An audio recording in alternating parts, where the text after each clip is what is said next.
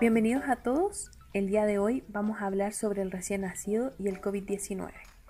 Bueno, como ustedes ya saben, nos encontramos en una pandemia y los centros de salud, los hospitales, también las sociedades científicas y el Ministerio de Salud han tenido que hacer de forma rápida todo lo posible por desarrollar e implementar guías y protocolos con la escasa evidencia que existe disponible para controlar la infección.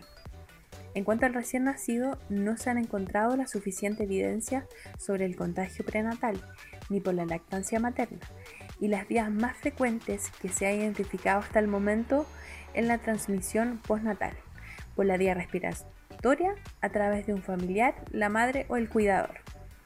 Mi nombre es Claudia Valenzuela y soy alumna de terapia ocupacional de la Universidad Bernardo Higgins y paralelamente a ello soy técnico en enfermería y trabajo en la unidad de neonatología en una clínica, la cual está ubicada en el sector poniente de nuestra capital.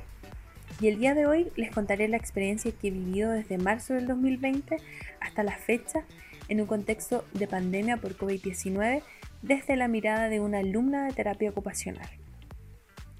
Ya hemos tenido pacientes con COVID, las cuales según el protocolo que existe deben ser separadas y el recién nacido queda en, en aislamiento en nuestra unidad. Desde ahí se comienza un difícil proceso por la separación.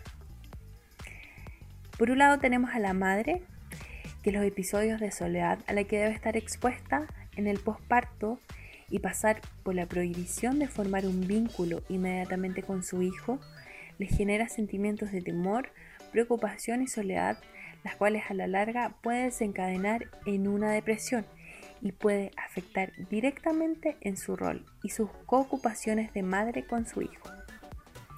En la terapia ocupacional llamamos coocupación cuando una ocupación es compartida por dos o más personas y además requiere de una interacción óptima entre ellos. Es decir, la acción de uno moldea la acción del otro.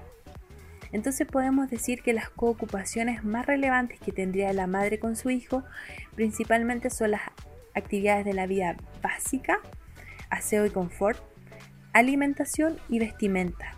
Y por supuesto vigilar su descanso y su sueño. Un recién nacido separado de su madre pasa por una evidencia de abandono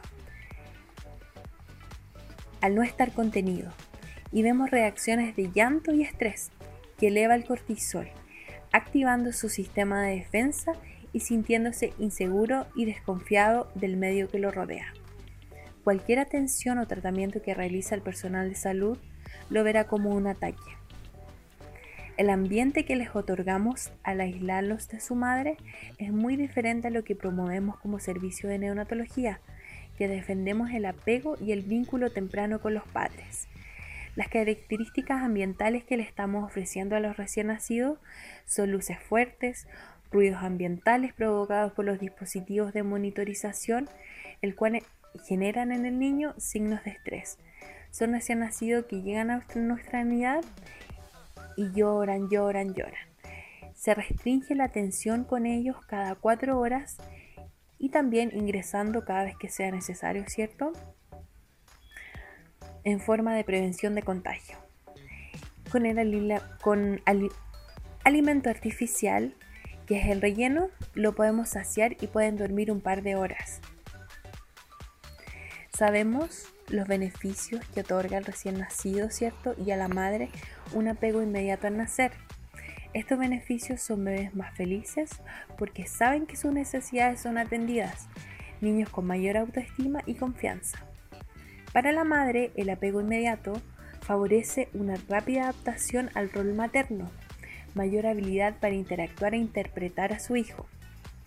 Reconozco la importancia de promover un ambiente seguro, cálido y reconfortante para el recién nacido con el fin de ayudar en la contención que ha perdido por estar aislado y en su adaptación extrauterina.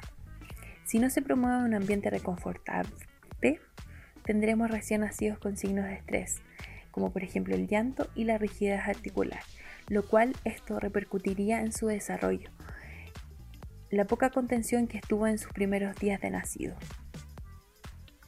Bueno, afortunadamente los recién nacidos fueron dados de alta junto a su madre en todos los casos, después de salir negativo en sus dos exámenes PCR. Una de las problemáticas que podemos evidenciar es cuando se van de alta junto a su madre. Después de pasar por el angustiante episodio de separación, tenemos a madre cuyo rol no lo han podido ejercer y recién nacidos acostumbrados a alimento artificial y a hacer poco contenidos. Los profesionales de la unidad, como pediatras, matrones y enfermeros, son los que dan la información sobre el alta. Son indicaciones que son transversales para todas las madres y van enfocadas principalmente en signos de alarma para llevarlos a urgencia y alimentación. Reparar en cada caso por separado con estrategias para cada madre y tomando en cuenta su cultura y sus creencias favorecería la comprensión de los cuidados del recién nacido los primeros meses son complicados, son de adaptación, ¿cierto? No siempre reclaman por alimento y es importante educar a las madres al respecto.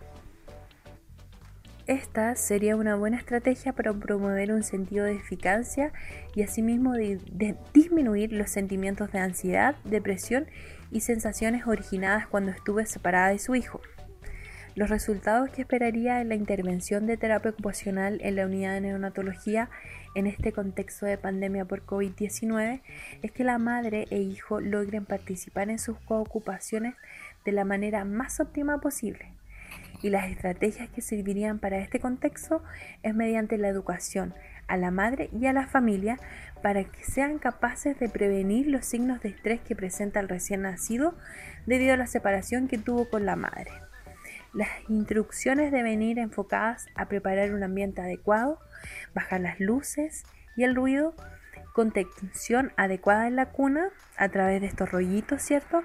Que simulan el vientre materno y otorgan la contención del recién nacido que necesita para que desaparezca el sentimiento de abandono en el niño y pueda tener una rápida adaptación a, a este nuevo entorno. De esta forma también estamos beneficiando el desarrollo del recién nacido. Para contribuir a una participación eficiente de la madre y el niño, es fundamental anticipar en cuanto a la dinámica de esta nueva rutina, otorgando las estrategias que le permitan cubrir las necesidades de su hijo.